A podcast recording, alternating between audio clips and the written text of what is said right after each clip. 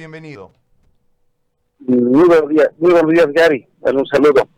A ver, eh, sí, el día de ayer hemos tenido reportes de, de que se llama del, del y después a un, nuevo caso confirmado en la ciudad de Sucre.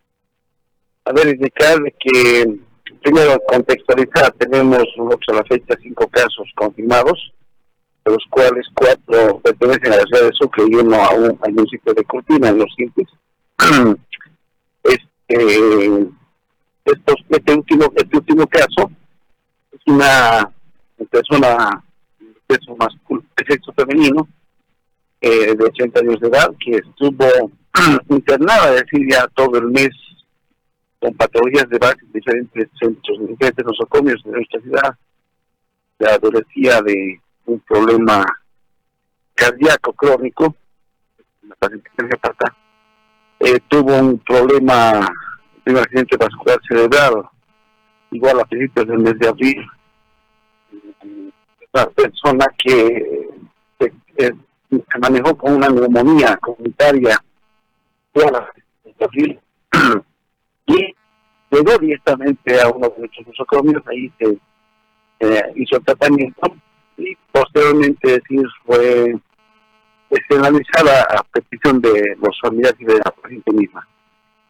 Vuelve a su domicilio y está en su domicilio más o menos alrededor de 11 días. En el domicilio se complica, obviamente si retorna a otro hospital, el fecha 30, y donde obviamente ya la, la sintomatología muy, muy sugerente para lo que es COVID-19. Ese mismo día 30 es trasladada a un centro COVID, a un hospital COVID, que es el Hospital Santa Bárbara, y además porque definitivamente mm, eh, requería intubación. Eh, manejo de terapia intensiva, es así que se lo traslada allá. Este toma la muestra porque era muy sugerente para COVID y eh, en horas de la noche, madrugada, fallece la, la paciente, ¿no? Una vez que fallece, como era caso sospechoso, altamente sospechoso, se procede directamente a aperturar el protocolo para manejo de cadáveres y se hace la integración del, cuerpo. Eh, posteriormente a ello, eh, obviamente hemos, eso pasó el día primero y eh, se llama el día de ayer, nos reportan que es positivo, ella ya falleció directamente.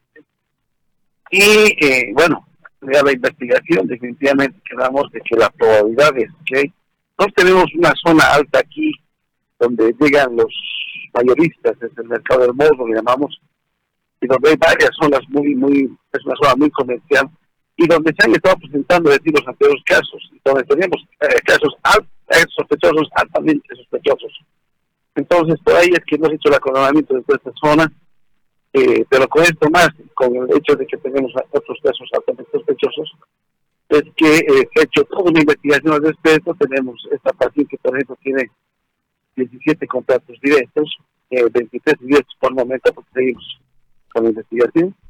De todos modos, eh, hoy para tomar unas acciones muy, muy rápidas es eh, reforzar directamente el tema de, la, de las medidas de contención en esta zona, pero además, eh, pasando dos o tres días, estamos tomando un muestreo a los contactos directos, porque obviamente esto sí nos va a dar muchas, muchas luces para seguir actuando una contención.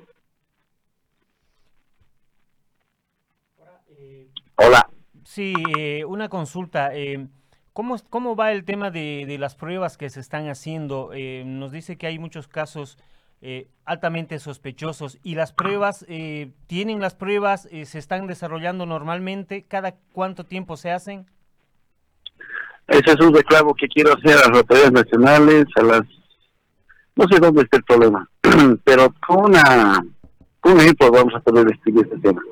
Primero que no tenemos acá funcionando todavía un laboratorio para el COVID-19, no hacemos laboratorios acá.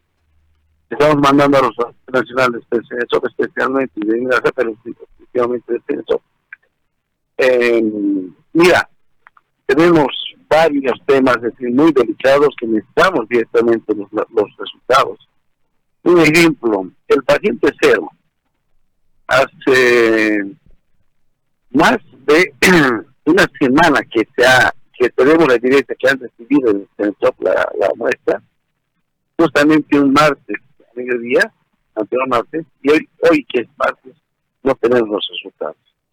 si no saben el drama que está viviendo ese pobre paciente y su familia, obviamente decir, con el tema del aislamiento, y además con la zozobra de que si eso no es, eh, sale o no sale positivo o negativo el tema de su prueba, porque en función a esta segunda, segunda, segundo estado negativo, si saldría, nosotros vamos a poder ya no solamente decir que cada paciente recuperado, uh, y, obviamente decir el alta epidemiológica correspondiente, sino lo más importante es retornarlo al seno de su hogar y obviamente con los suyos.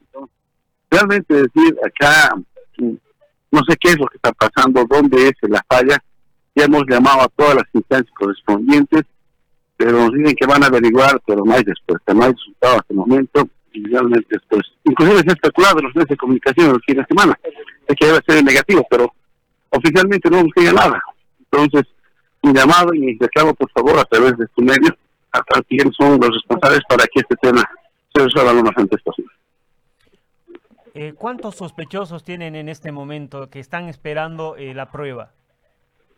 Bueno, teníamos hasta el día de ayer 43. 43. Eh, entiendo de que eh, hoy en la mañana ha mandado alrededor de unos 8 o 10.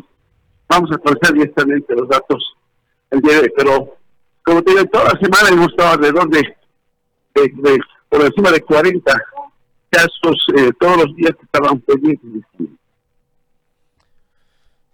Muy bien, doctor, le agradezco mucho por este diálogo. Ha sido amable como siempre y le mando un abrazo, muy amable, doctor.